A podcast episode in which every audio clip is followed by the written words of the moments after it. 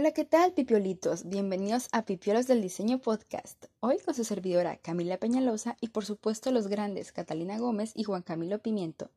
El tema que vamos a tratar en este episodio es de verdad interesante, porque se trata de las teorías de la visión, de nuestras esferas para ver, y claro, como somos diseñadores gráficos, es importante que sepamos de percepción visual porque ese conceptito nos será de muchísima ayuda cuando vayamos a hacer cualquier trabajo o nuestra práctica profesional. Entonces abordaremos cómo desde la antigüedad los grandes de la humanidad pensaron cómo es que logramos ver y crear esas imágenes en nuestro cerebro. Obviamente iremos avanzando hasta lo moderno, donde las teorías tienen algo más que ofrecer, ¿no? Algo más científico.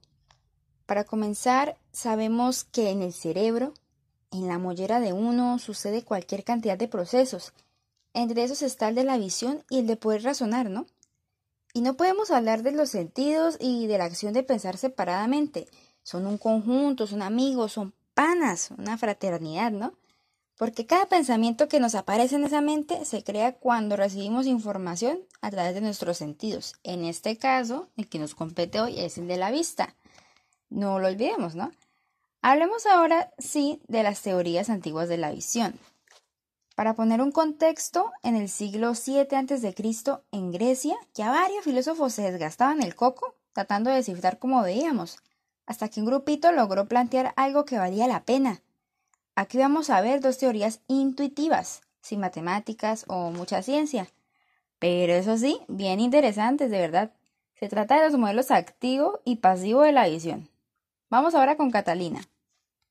Continuando con lo que nos estaba hablando Camila, voy a explicar una de las teorías antiguas de la visión, que es la del modelo activo. Fue hecha por Pitágoras el del teorema del triángulo, que es un reconocido filósofo y matemático griego, junto con su discípulo Euclides, padre de la geometría. Volviendo con la teoría de la visión, a simple rasgos podríamos llegar a explicar esta teoría como que el ojo para ver tiene que tocar. Esto va a sonar loco, lo sé, esto siempre como que no encaja, pero explicándolo un poquito más va a tener un mayor sentido. Entonces, para explicarlo, tendríamos que decir que el ojo produce un haz de rayos, los cuales viajan por el espacio hasta tocar el objeto.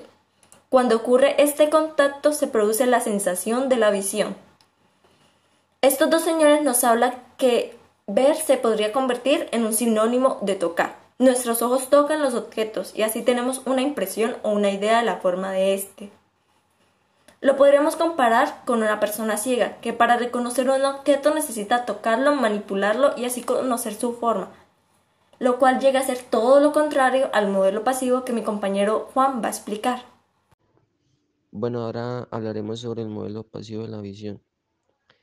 El modelo pasivo de la visión, defendido por Demócrito y Lucrecio, Dice que los objetos envían imágenes de sí mismas hacia el espacio que los envuelve. El aire estaría por lo tanto lleno de imágenes inmateriales que se desplazarían en todas las direcciones, siendo el el instrumento pasivo con la función de captarlas.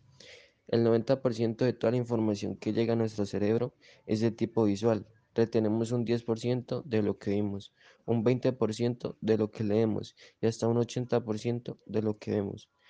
Por esta razón, me inclino a pensar que esta teoría, el órgano que permanece activo es el cerebro, que es el encargado de convertir las ideas en imágenes. De otra parte, el ojo es el órgano pasivo, su función básica es la de captar las imágenes.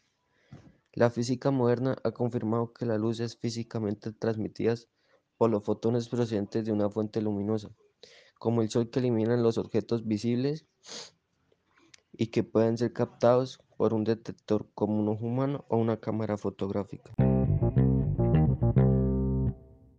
La verdad es que es bastante curioso cómo esas teorías, a pesar de ser tan distintas, parece que juntas se complementaran, ¿no? ¿Y cómo habrán sido populares en ese tiempo? Sabiendo que había bastante gente ilustrada en ese tiempo, ¿verdad? Está bien, ahora pasamos a la Edad Moderna. Vamos a la época del Renacimiento, piensen siglos XV y XVI. Aquí ya se comienzan a revisar las teorías antiguas. Y esa revisión es lo que permite que en un futuro más moderno se puedan hacer estudios detallados y acertados para poder descubrir de una vez por todas cómo funcionan nuestros ojos. Vamos ahora con Camilo. La cámara oscura. La cámara oscura es un instrumento óptico que permite obtener una proyección plana de una imagen externa sobre la zona interior de su superficie. Constituyó uno de los dispositivos ancestrales que condujeron al desarrollo de la fotografía. Originalmente consistía en una sala cerrada cuya única fuente de luz era un pequeño orificio en uno de los muros, por donde entraban los rayos luminosos reflejando los objetos del exterior en una de sus paredes. La cámara oscura aportó el principio de la fotografía. Con el transcurso de los siglos, la cámara oscura evolucionó y se convirtió en una pequeña caja manejable y al orificio se le instaló una lente óptica para conseguir una imagen más clara y definida.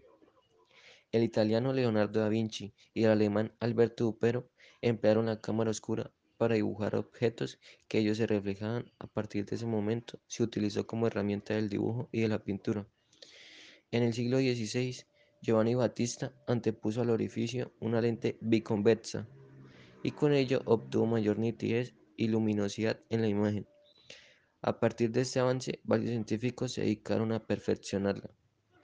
Ese aporte fue fundamental para el desarrollo de la fotografía, ya que marcó el principio de lo que hoy conocemos como el objetivo de la cámara, el cual permite la captura de imágenes a diferentes distancias y ángulos obtenidos como resultado imágenes nítidas y luminosas.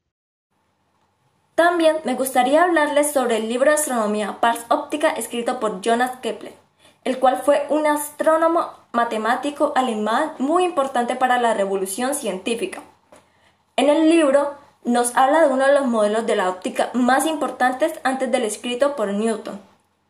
Fue uno de los primeros en plantear que el cerebro era el encargado de enderezar o interpretar de forma correcta las imágenes que eran proyectadas de forma invertida en la retina.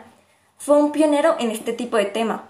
Decía que esto era posible gracias al gran intelecto del cerebro, eliminando así todos los elementos metafísicos o suposiciones mágicas de la visión, adiós a todo ese misticismo que en esa época existía y se daba todo el crédito a nuestra gran inteligencia.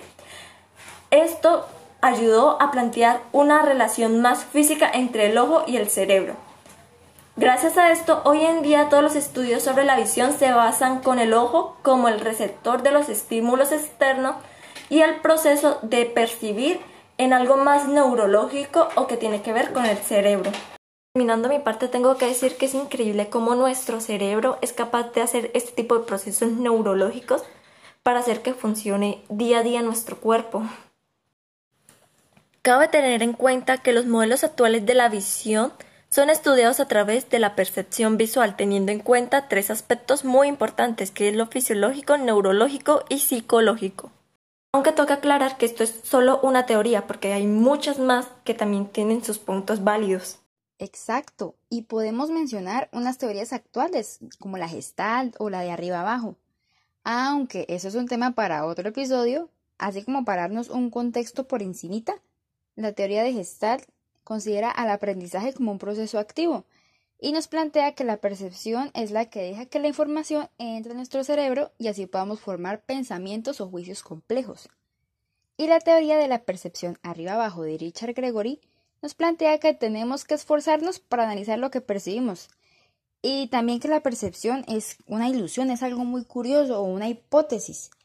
Porque según este señor, nosotros interpretamos las cosas usando conocimientos previos, algo que ya tenemos clavado en nuestra cabeza. Pues nada, aquí llegamos por hoy. Gracias por estar ahí escuchándonos cada semana.